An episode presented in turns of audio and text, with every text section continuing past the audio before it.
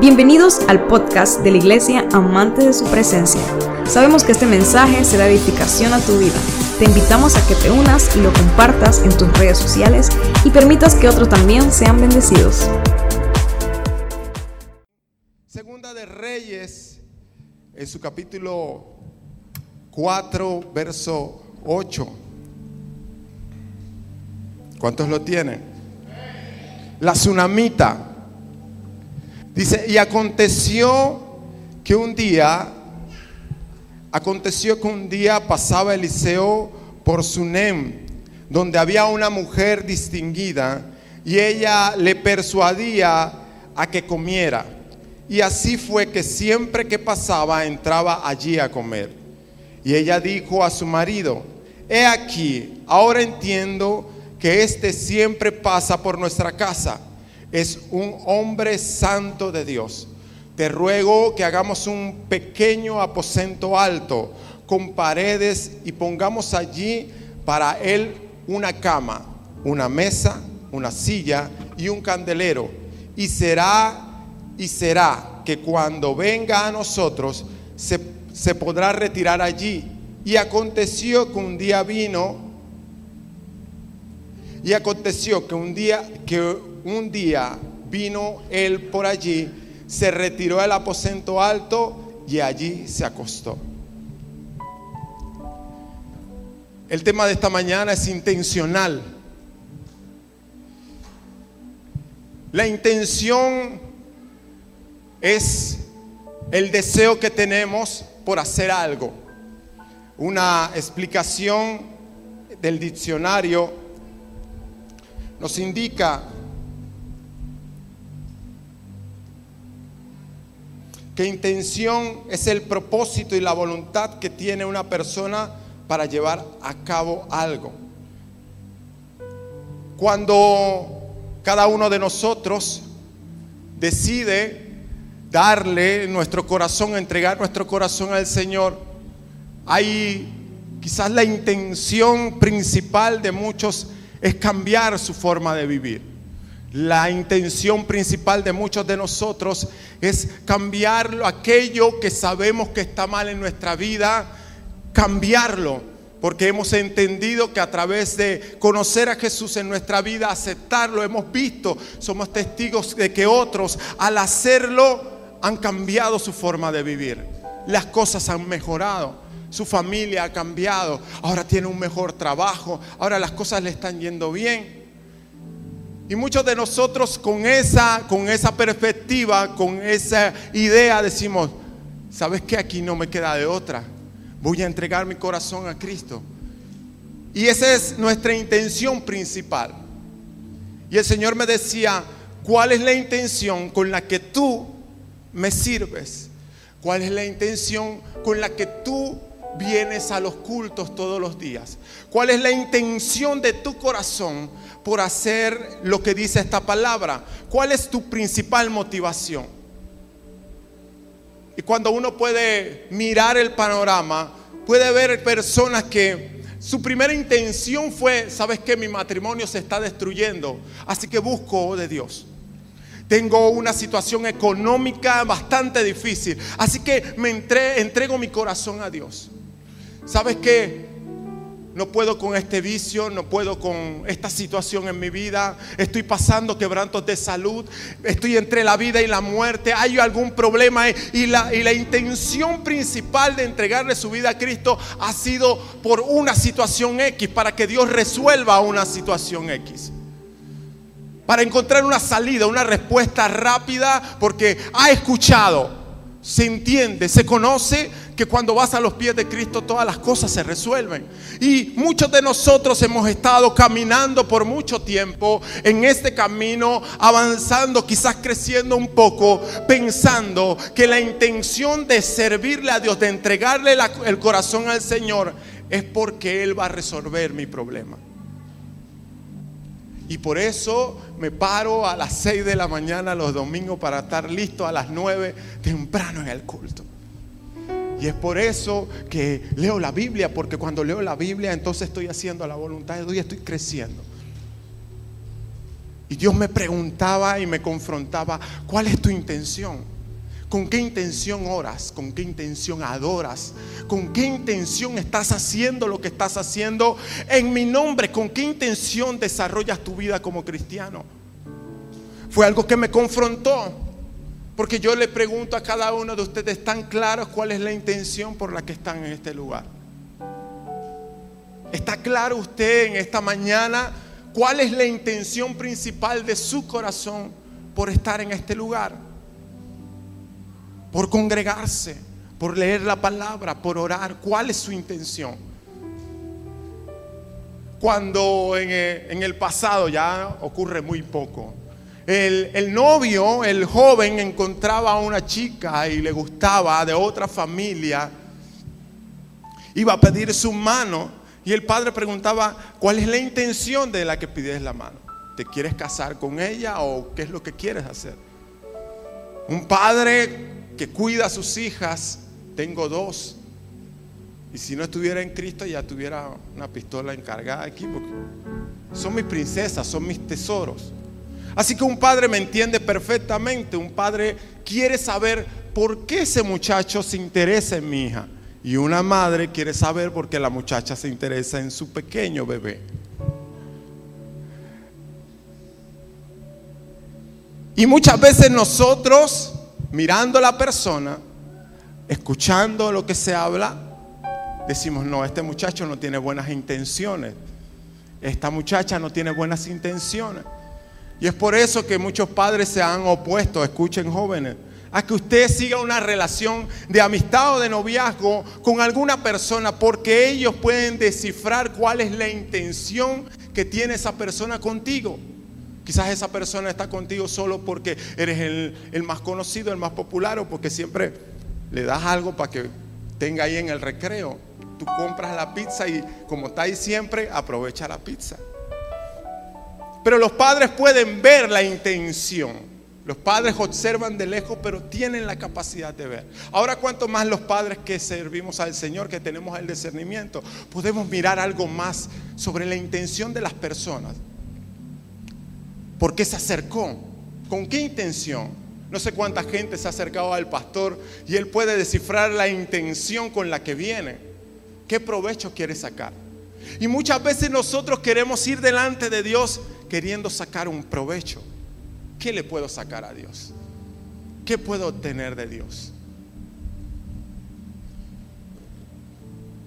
Hay una versión que escuché y me, me dio muchas vueltas en la cabeza. Sobre Judas. Judas era un hombre que estaba bien económicamente. Pero cuando él ve a Jesús, él dice, este hombre tiene algo importante. Es conocido mueve masas, maneja algo de efectivo. Y Judas se une al grupo, camina con el grupo, porque Judas quería renombre, reconocimiento. Judas quería una posición y al ver que este posiblemente era el que el enviado, el Mesías, dice, si él se pega, yo me pego y voy para arriba. Me vuelvo famoso. Pero al caminar Judas se da cuenta que Jesús no tenía deseos de ser famoso. Que en Jesús no había el deseo de tomar una posición de autoridad. Y Judas se decepciona. Y es por eso que Judas toma la decisión. ¿Sabes qué? Mejor le saco provecho yo que le saque provecho. ¿Cuánto están dando? Venga. Y muchos de nosotros hemos venido a la cruz. ¿Cuánto me puedo ganar yo allí? si mi esposa, que ya me dijo que me va a dejar y me ve que ahora yo me meto a la iglesia, de pronto me da una oportunidad más y me perdona la infidelidad. Si mi esposo, que ya me dijo que si no cambio ese carácter, ve que ya yo entonces empecé a ir a la iglesia y que me estoy metiendo con Dios, de repente me da otra oportunidad. ¿Cuál es la intención con la que vienes a los pies del Señor? ¿Cuál es la intención con la que te arrodillas y oras? ¿Cuál es la intención con la que alabas su nombre? ¿Cuál es la intención? Dice la palabra de Dios en Hebreos 4:12. Porque la palabra de Dios es viva y eficaz y más cortante que cualquier espada de dos filos. Penetra hasta la división del alma y del espíritu, de las coyunturas y de los tuétanos. Y es poderosa para discernir los pensamientos y las intenciones del corazón. Hoy yo quiero descubrirte esto. Porque si tu intención al acercarte a Dios ha sido obtener algo y no tener una relación, Dios ya la conoce. Quiero descubrirte esto. Porque si tú no entiendes esto, vas a seguir viniendo aquí por solo migajas, por solo un toque, por solo un milagro, cuando puedes obtener el reino cuando puedes obtener la gloria, cuando puedes obtener la satisfacción de su presencia. Si usted y yo no entendemos que ese caminar debe ser más allá, que qué puedo obtener de la presencia de Dios, qué provecho puedo sacar, entonces que estaremos andando errante. Estaremos caminando errante estaremos perdiendo el tiempo. Escuche esto. Así me dijo Dios a mí. Estarás perdiendo el tiempo. Aun cuando estés en una plataforma, aun cuando estés cantando, aun cuando estés predicando, si lo que estás haciendo es para que vean a Jorge y no para que me vean a mí, estarás perdiendo el tiempo. Aun cuando yo te pueda usar si tu intención no es glorificar mi nombre, estarás perdiendo el tiempo. ¿Cuál es la intención? Hoy quiere descubrirle Dios a usted en esta mañana por qué está en este lugar. ¿Por qué hizo la oración de aceptación? ¿Por qué cada día te levantas y dices, soy cristiano, soy creyente? ¿Por qué? ¿Cuál es la intención que tienes con Dios? ¿Cuál es la intención que tienes con su Espíritu Santo? El Espíritu Santo es la persona que está acompañándonos en cada día de nuestro caminar. Y dice que el Espíritu Santo siente, Él habla, Él escucha, se entristece Imagínese usted esta posición.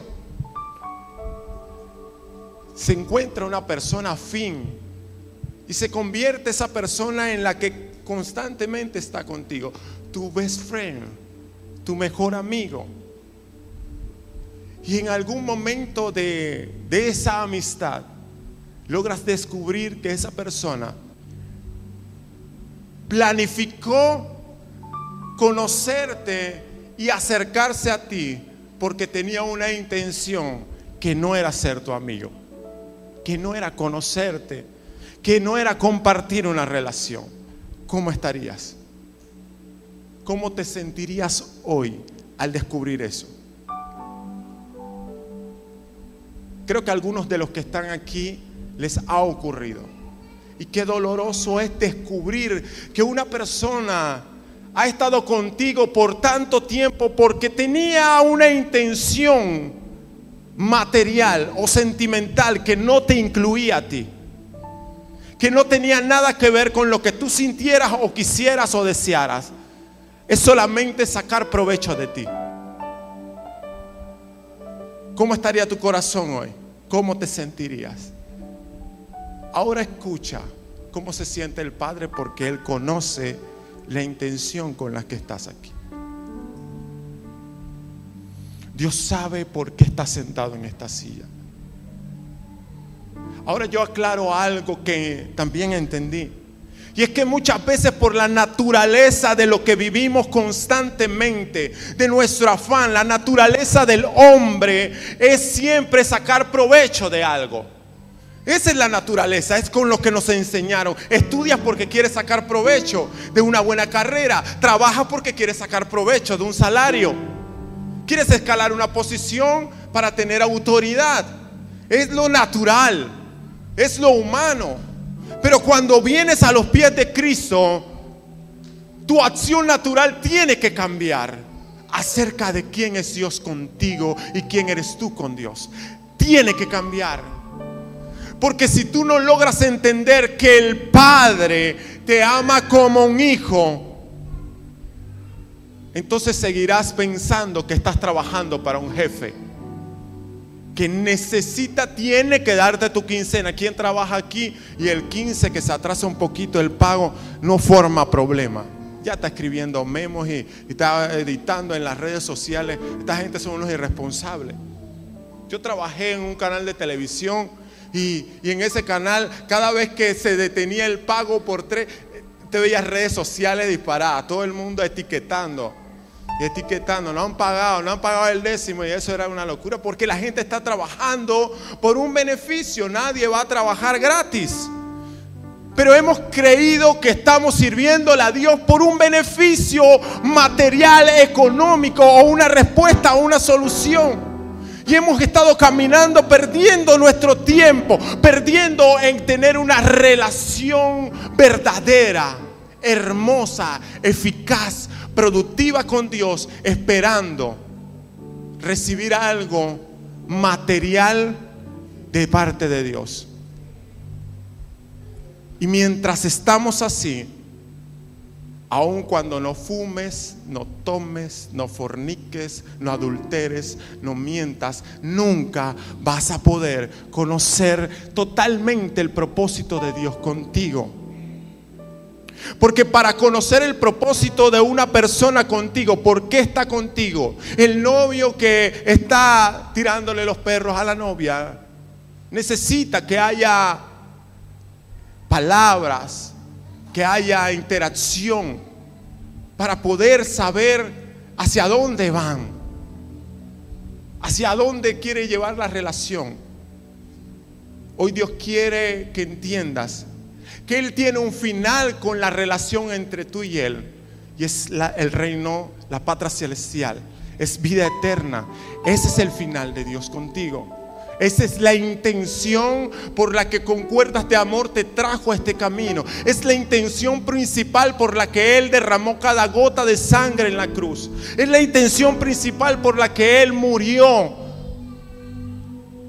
Es para tener una relación contigo para tener una, una intimidad contigo, para que tú puedas saber, aún en tu diario afán, que Él te escucha y que Él te habla, que Él te dirige, que Él te corrige, que Él cambia las situaciones, que aunque tú veas un obstáculo, Él te indica, detente, avanza, porque hay una relación, porque hay una intención del Padre contigo. La intención del Padre es que tú te conviertas en uno con Él, que le conozca. Ahora cuando nosotros hablamos de una congregación, hablamos de, de una iglesia, ¿cuál es la intención de amantes de su presencia en este lugar? Y les digo algo, lo impresionante de este mensaje es que no se parece ninguno al otro. Y es el mismo texto. La tsunamita era una, una mujer que no era israelita. Era una mujer del pueblo. No era una mujer que conocía las leyes o las reglas de los israelitas.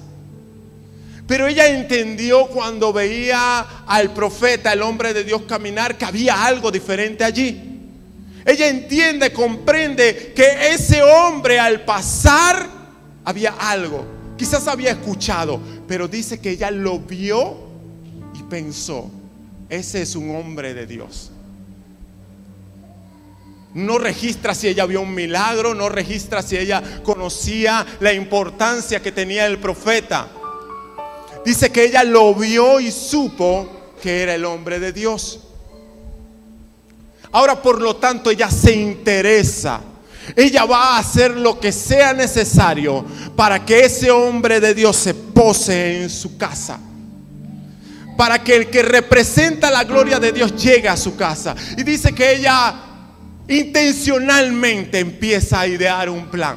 Intencionalmente esa mujer empieza a crear un plan. Y el primer plan es sencillo. Él pasa, come. Él pasa, llega y come. Muchos de nosotros hemos estado en este lugar, en esta casa, y decimos, llego, como y me voy. Llego, adoro y me voy. Recibo la palabra y me voy.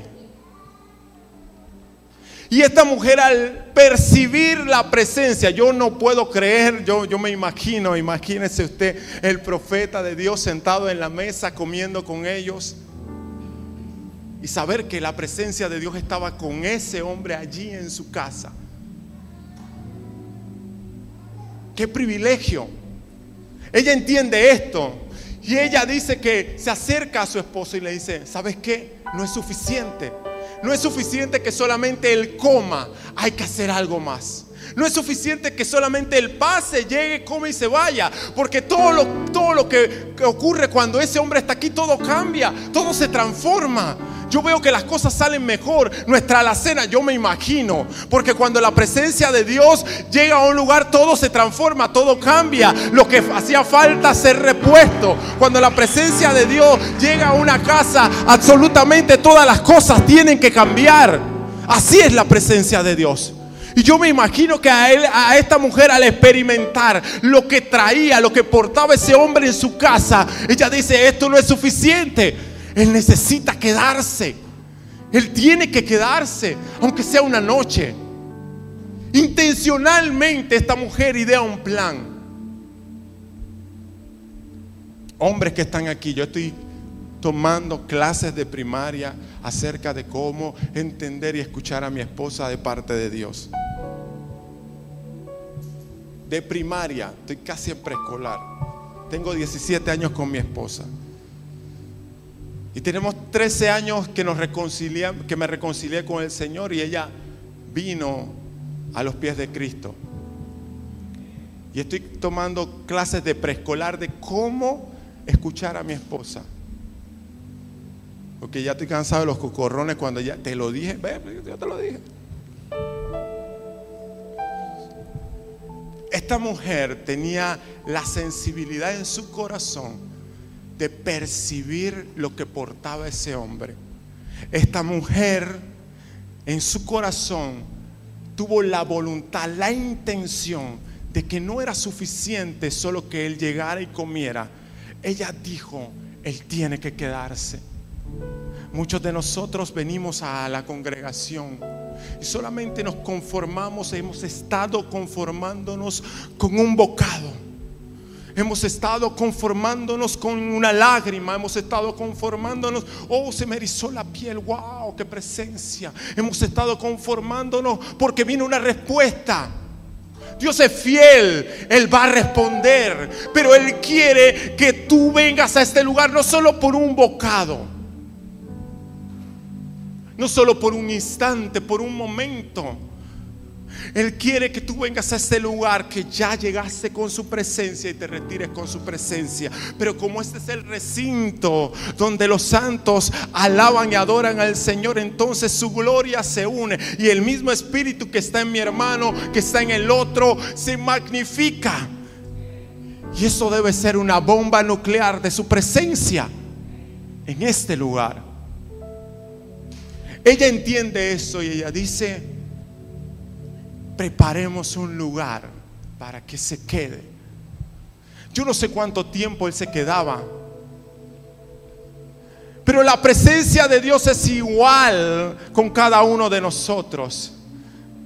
Si tú preparas un lugar para su presencia, si tú separas lo que leíamos, el video que nos presentaron esta mañana, un tiempo específico con su presencia si tu intención en seguir y conocer al Señor es decir, ¿sabes qué? Yo necesito saber qué Él tiene que decirme hoy. Y preparas y separas un tiempo en su presencia, sin que nadie te estorbe, sin que nada te impida. Varón, pero es que yo tengo tres chiquitos y esos tipos se duermen tarde. Varón, es que yo trabajo turnos rotativos y casi siempre me estoy durmiendo. Pero la intención, ¿usted ha escuchado eso? La intención es lo que cuenta. La intención de nosotros acerca de recibir de la presencia de Dios y de habitar y morar en la presencia de Dios, Dios va a separar el tiempo. Dios va a hacer una pausa en tu día. Dios va a hacer una pausa en el, ruido. Dios va a hacer una pausa en el estrés del día. Claro, el enemigo se va a querer levantar, pero el enemigo no puede hacer nada con la intención de un corazón que quiere habitar y morar en la presencia de Dios. Va a ser para él imposible, porque instantáneamente el Espíritu Santo como tu protector dice, hey, este es mi tiempo, hazte para allá. Él vino a habitar y a morar conmigo. Porque Dios conoce la intención del corazón. ¿Con qué intención llegas a este lugar? ¿Cuál es la intención? Ah, no, es que ahí, mira, yo vengo a este lugar, me siento cómodo, hay buena música, el aire está sabroso, porque la otra iglesia que iba hacía calor. Y había una hermana que cantaba y se le salía unos gallos horribles, pero ahí las hermanas cantan bien. Está bonita, me queda cerca de la casa. Y por eso voy congrego allí. Dios destinó este lugar para gente con propósito. Si estás aquí es porque Dios tiene un propósito. No hay casualidades en Él. Si estás en este lugar, necesitas cambiar la intención si ha estado errada del por qué están aquí. Porque Dios tiene una intención con este lugar. Escuche esto, Dios tiene una intención específica con este lugar. Dios tiene una intención específica para Penonomé, para Coclé, partiendo de este lugar. No estoy diciendo que las otras iglesias están equivocadas o no hay presencia de Dios, pero hay una intención específica establecida. Si no, Dios no hubiera sacado a este hombre de donde estaba en la ciudad y lo hubiera puesto aquí. Escuche esto. Cuando una iglesia cambia la intención por la que está aquí, por la que se congrega, absolutamente el lugar donde está tiene que cambiar. Así. El lugar donde, eh, donde habita la presencia de Dios, sus alrededores tienen que cambiar.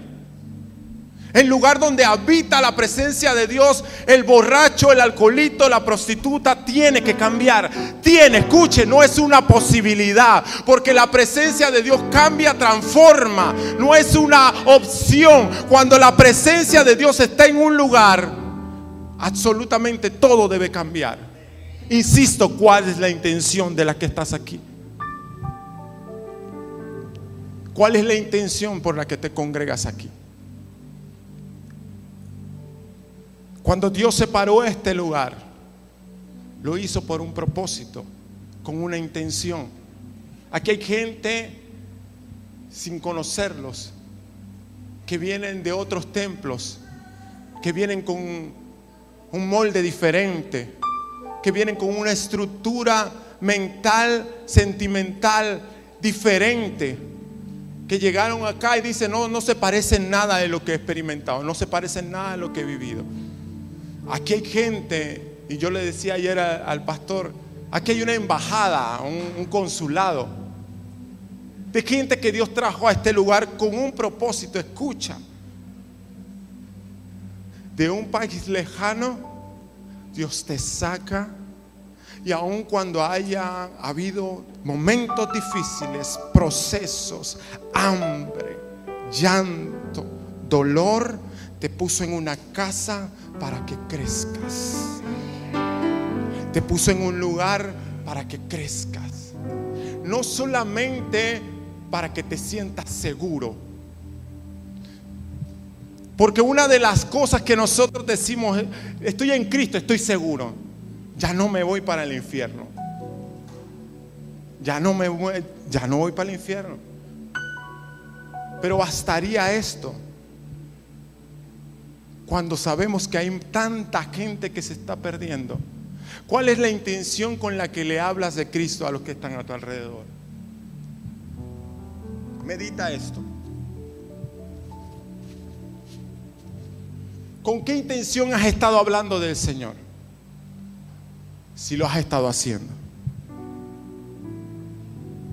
¿Con qué intención has estado compartiendo de la palabra? Muchas veces nosotros cerramos la intención de Dios acerca de quién es Él con otras personas. Y queremos hablarle de Dios a la gente diciendo, sí, Él va a traer solución a tu problema, a la deuda, sí, va a sanar tu corazón. Pero estamos cerrados porque no hemos comprendido que la intención con la que debemos compartir de Dios es para que la gente se acerque a Dios. No específicamente, eh, el cristianismo erró muchos años. Erró muchos años, nos equivocamos muchos años, diciéndole a la gente, ven a Cristo y encontrará solución. No, es ven a Cristo y tu vida va a cambiar porque cuando tengas una relación con Cristo, todo, absolutamente todo va a cambiar. Es una relación lo que nosotros debemos ofrecer. Y con la relación viene la solución. ¿Cuántos están aquí, han estado aquí años esperando una respuesta? años esperando una respuesta. Y si la respuesta no llega, te vas al mundo. Te apartarías de Él. Te decepcionarías de Dios si la respuesta no llega. Si la respuesta no llega, ¿a dónde irías? Si la respuesta no llega, ¿a dónde irías?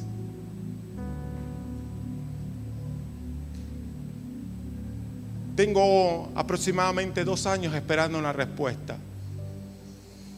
Y a veces me canso, me agoto. Y olvido y ya dejo de orar por eso. Pero vuelve y toca la puerta. Y vuelvo y empiezo a orar, Señor, esto. Pero algo que he aprendido es que Dios responda o no responda, no tengo otro lugar donde ir. He visto respuestas de Dios que no esperaba.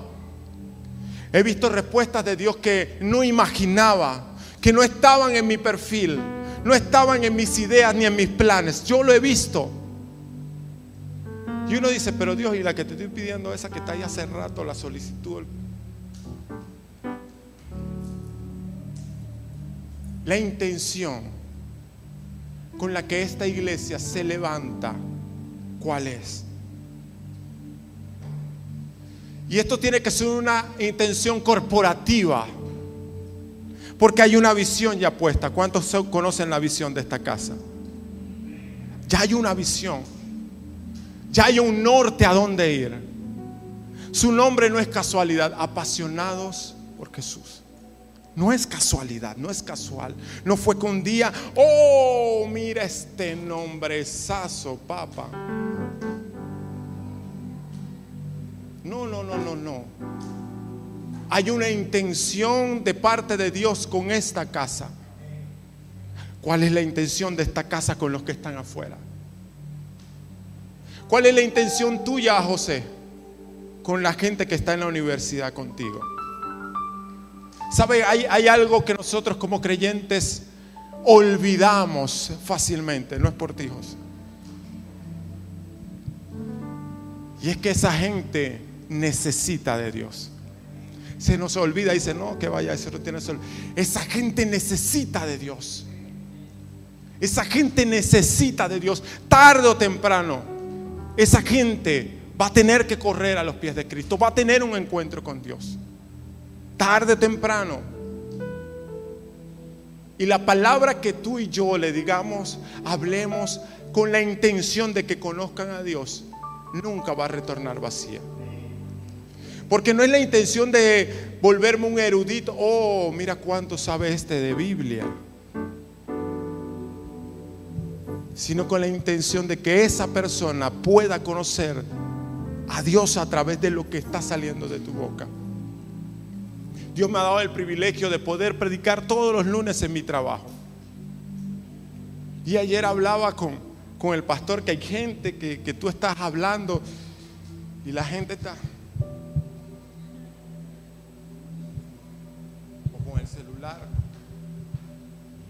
Y pareciera que, ni siquiera te están escuchando. O hay otros que se duermen. Y a veces yo quiero levantar la voz, amén. Se despierta. Porque yo entiendo que es algo importante lo que Dios puso en mi corazón para compartir con ellos. Ella es la respuesta que estás esperando. Acércate a Dios. Y ayer compartía con el pastor y me decía, pero esa palabra nunca va a retornar vacía. Porque la intención de mi corazón es que ellos se acercan al Señor. Y yo le dije, Señor, que arda esa intención, que no se cambie. Que aun cuando yo los escuche hablar de todo lo malo que hicieron el fin de semana, yo pueda compartirles de tu amor. Y no rendirme, no sentirme decepcionado. Porque alguno dice, varón, usted puede orar por mí, yo oro, pero el fin de semana dice, oh, me pegué una de indio.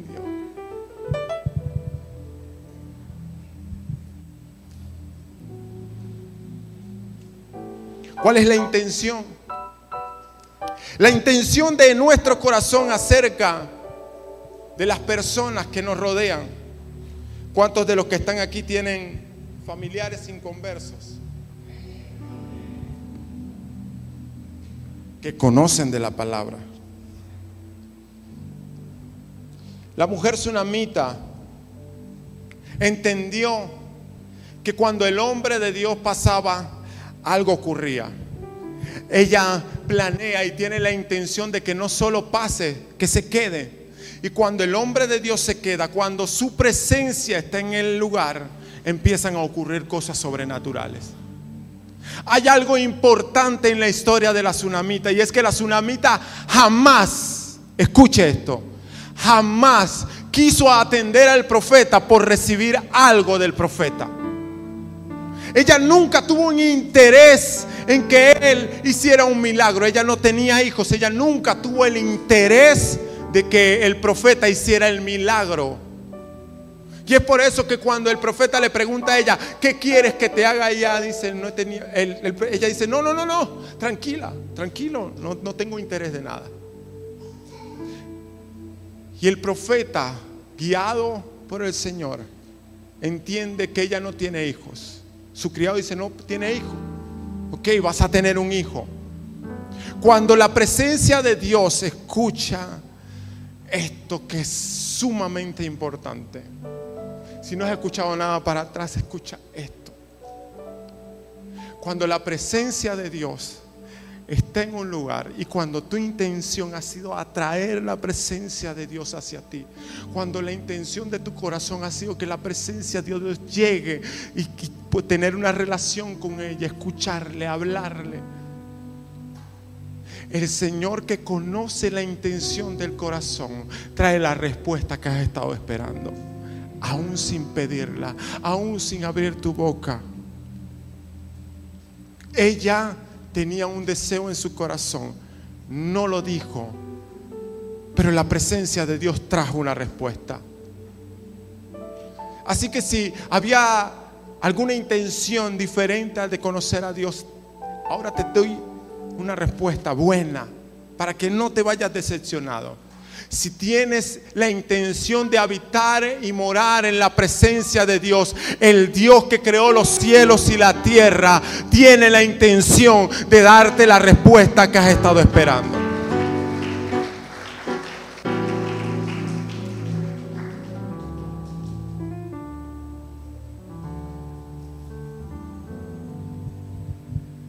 Hay algo que nosotros como iglesia debemos conocer, entender y correr.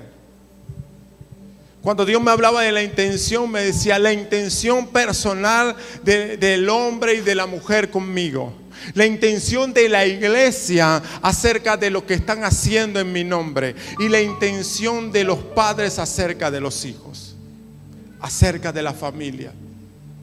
Yo tengo una familia relativamente joven y quizás alguno de los que está aquí que tenga más edad puede decirme, no, pero este muchacho apenas está empezando.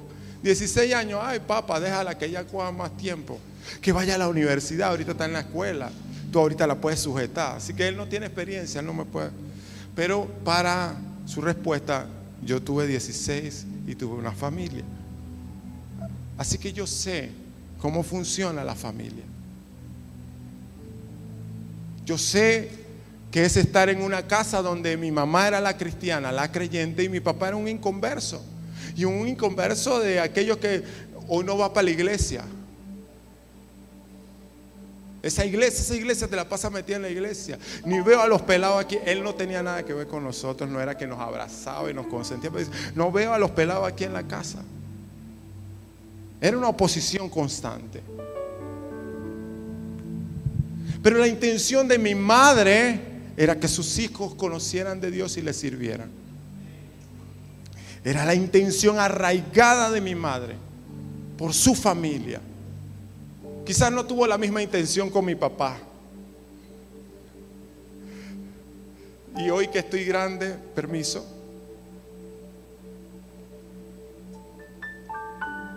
Puedo entenderlo. Quizás ella no tuvo la intención de que él conociera del Señor pero sí tuvo la intención de que sus hijos conocieran quién era Dios. Y es por eso que quizás no de muy buena forma eh, presionaba, ayunen, yo ayunaba. Nosotros ayunábamos en la iglesia. En la iglesia, eh, la última comida era a las 6 de la tarde del sábado y se ayunaba el ayuno congregacional de la iglesia hasta las 6 de la tarde del domingo. Cuando llegaban las 2 de la tarde ya tuve veías oscuro, cuando un pueblo ya había gente que estaba desmayándose. Con 10, 8 años y mi hermana con 5 y había que ayunar. Si no ayunaba papá y andasea o rinche, salsa. Esa era la vieja guardia que tú llevas a la iglesia y aplaude, aplaude, aplaude. Y te veían quebrantado, pero era el mismo fosforito que te habían metido escondido. Ay de que te durmieras en la prédica, ¿eh? porque en la casa te iban a preguntar qué habló el pastor. Y esa era la intención. Mi mamá presionaba, presionaba, presionaba, presionaba. Tienen que conocer de Dios. Presionaba, tienen que conocer de Dios, tienen que conocer de Dios. Mi abuelo es el patriarca en el sentido espiritual, ya está en el reino de los cielos. Esa es mi fe. Y cuando mi abuelo lo invitaban a alguna iglesia, amigo de algún, él preparó a sus nietos, no preparó a sus hijos, preparó a sus nietos. Y, cada uno de nosotros tocaba un instrumento acústico, eh, percusión, perdón, tambores, campanas, churuca. Y en eso nosotros íbamos a las iglesias que a él lo invitaban y tocábamos en las iglesias, algunos cantaban, etcétera. Pero para poder nosotros acompañar a mi abuelo y tocar un instrumento X en aquella invitación, había un mes previo en los cuales todos los sábados teníamos que ir a ayunar a la casa de mi abuelo. Y mi abuelo tiraba remas de que ahorita mismo yo, escatología, teología y, tú no entendías, no entendías mucho, pero estabas ayunando. Nadie se podía ir a tocar un instrumento el día que iba y no había ayunado. Eh, suelte eso. Así mismo, ya, ya tú estabas parado. Usted no vino a ayunar, suelte eso, deja el instrumento. Pero no tanto, no importa, vaya para allá. Así que ya tú, para evitar la vergüenza, ni siquiera te acercabas. Pero igual había un regaño porque no habías ido a ayunar. Esa era la intención de mi abuelo, mi madre, mis tías. Era que nuestra familia le sirviera a Dios. Era la intención principal. Era la motivación. ¿Qué estás haciendo con tus hijos? ¿Cuál es la intención de tu corazón acerca de ellos? Que ellos le puedan conocer a Dios. Escucha. Los tiempos se aceleraron. Y nuestros niños de 8, 9, 10 años tienen que estar predicando. Antes, no, no, no, no, no, usted todavía está muy joven, usted no puede ir a predicar. ¿Qué va a inventar? Usted no entiende todavía esta palabra. El niño de 8 años, lo que escucha aquí, lo que tú le instruyes, lo que tú le enseñas, del tiempo que tengas con él, adorando, llevándolo a la presencia de Dios, está preparado para hablarle a una multitud de 8, 9, 10 años. Ya él está listo. Porque Él tiene el idioma que los niños de 8, 9, 10 años manejan. Él tiene el entendimiento específico para hablarles a ellos, porque Dios se la ha descubierto en su corazón. Pero si eso ha sido la intención de tu corazón acerca de tus hijos, de que ellos descubran quién es Dios, quién es el Dios que tú sirves. Y mucho tiempo esto cambió radicalmente porque algunos padres, mi hermana decía, sabes que mi mamá era muy drástica y así yo como que no entendía de Dios. ¿Qué necesidad? Mi hermana está apartada, mis tres hermanas están apartadas. Seguimos orando. Y un día hablábamos y dice, pero ¿cuál era el, el deseo de mi mamá que nosotros aguantáramos hambre?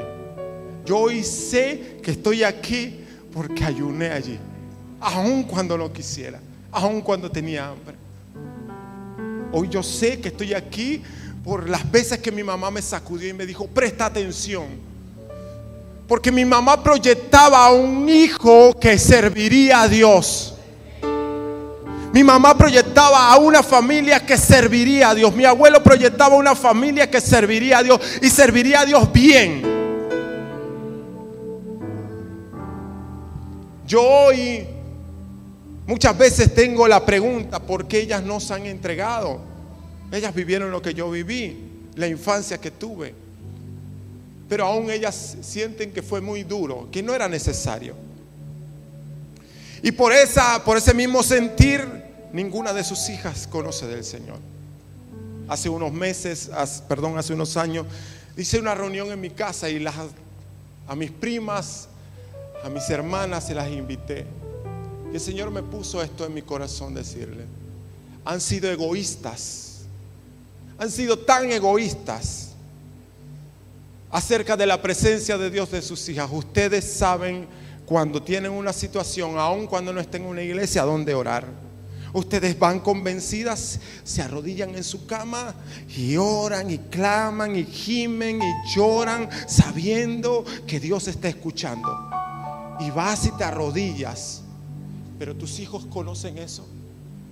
A ti tu mamá te lo enseñó, por eso estás segura de que allí viene la respuesta. Pero tus hijas conocen eso. Congregación, tus hijos conocen eso. Tus hijos saben dónde ir. Si hoy tu hijo de 8 años estuviera en una situación de peligro, sabría que antes de correr, de gritar, tiene alguien que le guarda, tiene alguien que le cuida estarían seguros de que Dios está escuchando su oración. No porque mamá me lo dijo, no porque papá me lo obligó, sino porque entienden que tienen una relación, que hay un Dios más grande, que a lo que va mi mamá y mi papá a la iglesia me funciona a mí, también me sirve a mí. ¿Cuál es la intención que tienes con tus hijos? Y sabe algo que me, me, me, me enoja, me ira porque nosotros hacemos lo imposible para que nuestros hijos estén en buenas escuelas. Para que nuestros hijos estén en buena universidad, buena escuela, que aprendan, le ponemos tutores, hacemos lo que sea. ¿Cuánto es que cuesta? No tengo, ok, vamos a ver cómo hacemos. Me endeudo, pido, un préstamo, veo cómo pago, pero él tiene que tener un buen estudio, tiene que tener una buena carrera para que sea un profesional. Escuchen, no estoy en contra de eso, gloria a Dios. Porque nuestros hijos son cabeza y no cola. Ellos tienen que estar arriba.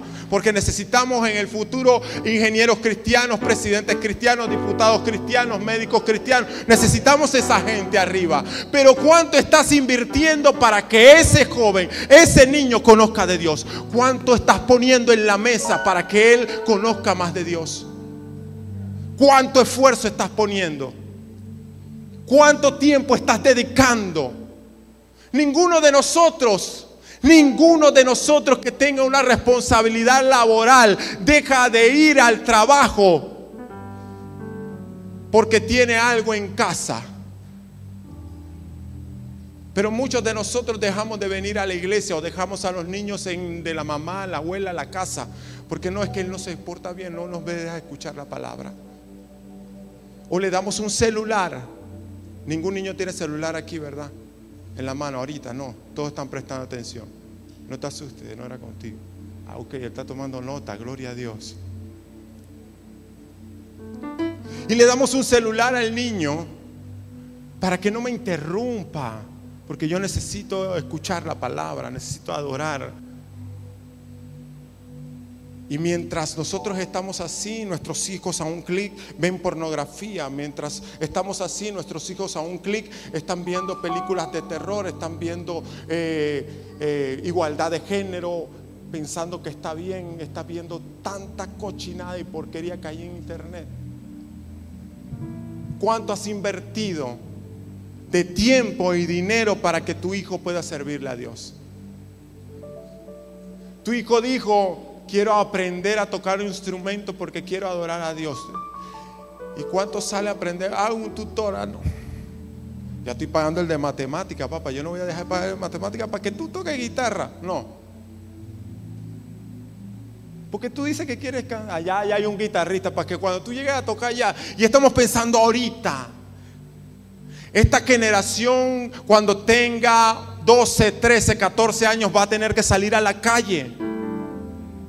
Escuchen, hay que despertar. Yo soy líder de jóvenes de mi concilio a nivel nacional. Y yo le digo a los pastores, despierten.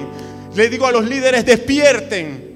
Es necesario que despierten nuestros hijos si nosotros no los ponemos hoy en el ruedo. Si hoy ellos no se foguean en la calle, el día de mañana va a ser muy tarde porque el enemigo los va a atrapar.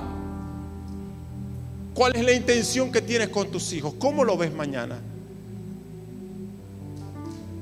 Mi madre me abraza cuando bajo de algún lugar, eh, cuando bajo del, púlpito de la iglesia y predico o ministro de la alabanza y me abraza y llora y me dice, gloria a Dios, gloria a Dios. Yo entiendo que es una respuesta por la que ella oró mucho tiempo, invirtió mucho tiempo. Escuche, yo estuve 10 años apartado. No sé cuánta rodilla dobló mi mamá no sé cuánto se trasnochó. Yo recuerdo llegar a mi casa borracho de la discoteca hediondo a cigarrillo, acostarme en la cama. Y ella esperaba que me durmiera para que no le hiciera mucha lucha. Y ponía su mano. Que el nombre de Jesús ahora, Señor, tú me lo diste para tu gloria, tú me lo diste para tu honra, tú me lo diste para tu nombre. Él no se va a perder, Él no se va a perder en el nombre de Jesús. Y nada más sentía el aceite corriendo por mi frente. ¿Cuántas veces has clamado y has gemido por tus hijos? ¿Cuántas veces te has metido en el infierno y has derrumbado todo lo que el enemigo ha querido hacer en contra de tus hijos? Estamos dormidos con nuestros hijos. El diablo no duerme. Él dijo que venía a matar, hurtar y destruir. Y el diablo quiere matar, hurtar y destruir a tus hijos. No hay otra opción para él. No hay otra idea. Esa es su intención. Ahora, ¿cuál es tu intención con tus hijos? El día de ayer me desperté, me levanté en la mañana y me puse a orar. Y mientras oraba y hablaba con el Señor, el Señor me dice, pídele perdón a tu familia. Y a veces pensamos que todo está bien. Es increíble lo, ingenuo que somos. Porque pensamos, yo proveo, yo no les hablo fuerte, los educo bien, los consiento y me esfuerzo por hacerlo con mis hijos. Pero no sabemos lo que el enemigo está maquinando en sus mentes. Y el Señor me dice, sube y ora por tu familia. Subí, oré por mi esposa y nos quebrantamos, nos, nos pusimos a cuenta. Porque aunque usted no sepa o no crea o crea que todo está bien, usted necesita ponerse a cuenta con su esposa, pero en la presencia de Dios. Cuando lo hacemos fuera de la presencia de Dios, se prende el rancho. Ponga la presencia, este es un secreto, apúntelo ahí, no se lo voy a cobrar. Ponga primero la presencia de Dios y aunque usted la haya regado horrible, la presencia de Dios le da el bono y usted sale. lo conseguí. Y luego fui a orar por mis tres hijos. Y para mi impresión fue ver a mis hijos quebrantados cuando yo le pedía perdón. Y cuando oraba por ellos. Y a veces creemos que lo estamos haciendo espectacular, el papá del año, porque nuestros hijos dicen, te amo papi, eres el mejor. Pero no sabemos qué palabra usó el diablo que salió de nuestra boca para herirles. Para mí fue impresionante abrazar a mi hija de, de seis años y decirle, mi amor, perdóname. Y ella estaba dormida, profunda. La abracé, la puse en mis piernas, la abracé, le dije, mi amor. Dijo, dime papi, perdóname. Y cuando la hago así me abraza y empieza a llorar. ¿Qué tan herida puede estar mi hija de seis años con papá? Y Dios me hizo entender esto ayer para que usted lo pueda escuchar hoy. El enemigo está hablándole al oído a nuestros hijos por más que usted le esté dando amor, cariño, pero si usted con la intención de su corazón no los lleva a la presencia de Dios, el enemigo sigue hablándoles. Si usted no los lleva a conocer la presencia de Dios, el enemigo sigue hablándoles. Él sigue inyectando en sus mentes, tus padres no te quieren, no eres tan bueno. ¿Ves por qué te gritan? ¿Por qué te regañan? ¿Por qué te castigaron? Porque no te aman, porque no te quieren porque no eres bueno, te portas muy mal. Y todos estos son pensamientos que están nadando en la cabeza de nuestros hijos. Y la única manera de que esto pare es que ellos conozcan la presencia de Dios. De que usted se tome el tiempo de hacer un devocional. ¿Qué problema hacer un devocional con los niños? Todos quieren tocar el tambor. Yo no, yo lo iba a tocar, tú lo tocaste ayer. Y al final quedas tú molesto, regañando. Tienes que tener calma. Y cierro con esto. Porque usted necesita entender verdaderamente lo que el enemigo trama con sus hijos. No estaba en mi bosquejo, pero el Señor lo trae a mi memoria.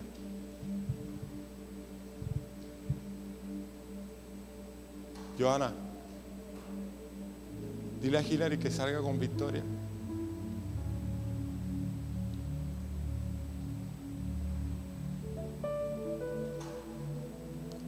Samuel está ahí, afuera.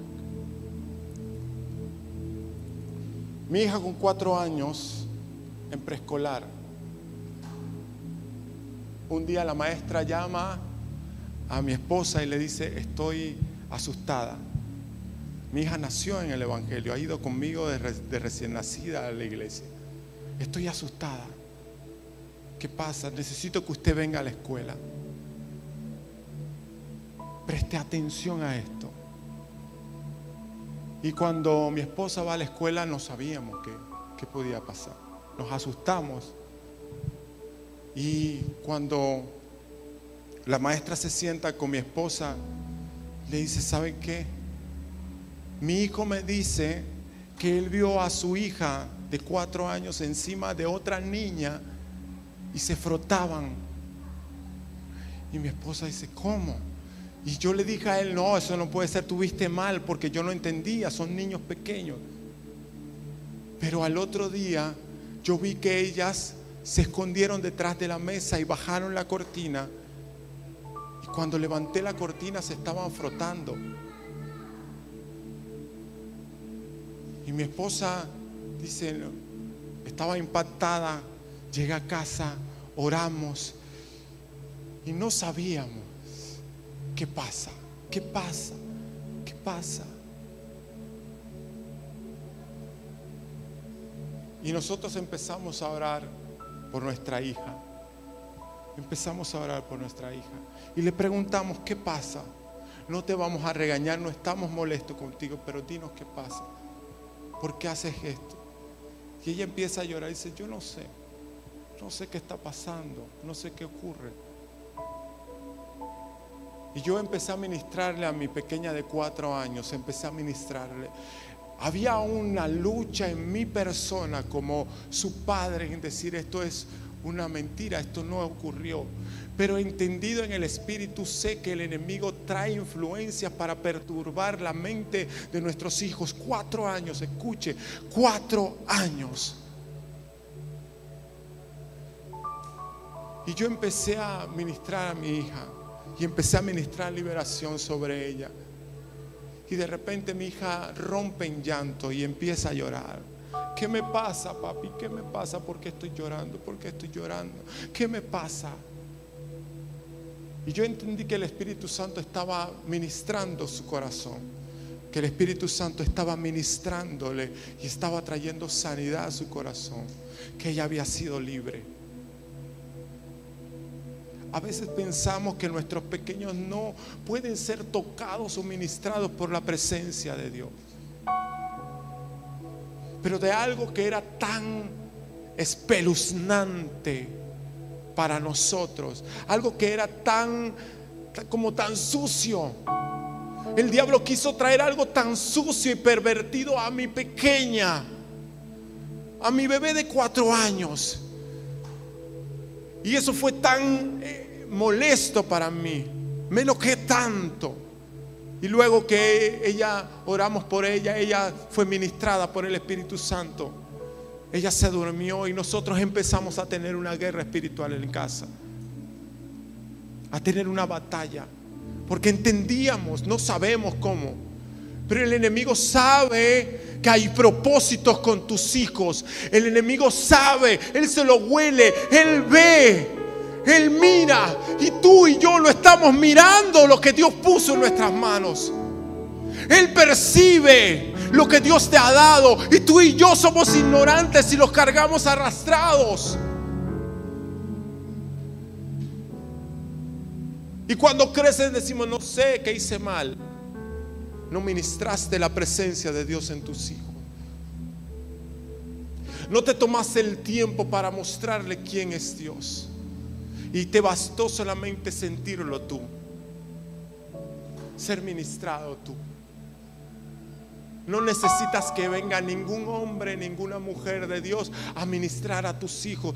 Dios te ha provisto a ti de su presencia para ministrar a tus hijos, para que haya un toque especial de su presencia en casa, para que ellos perciban y entiendan la presencia de Dios, para que ellos sepan que no lloro porque me siento triste, lloro porque su presencia está ministrando mi corazón. Póngase de pie.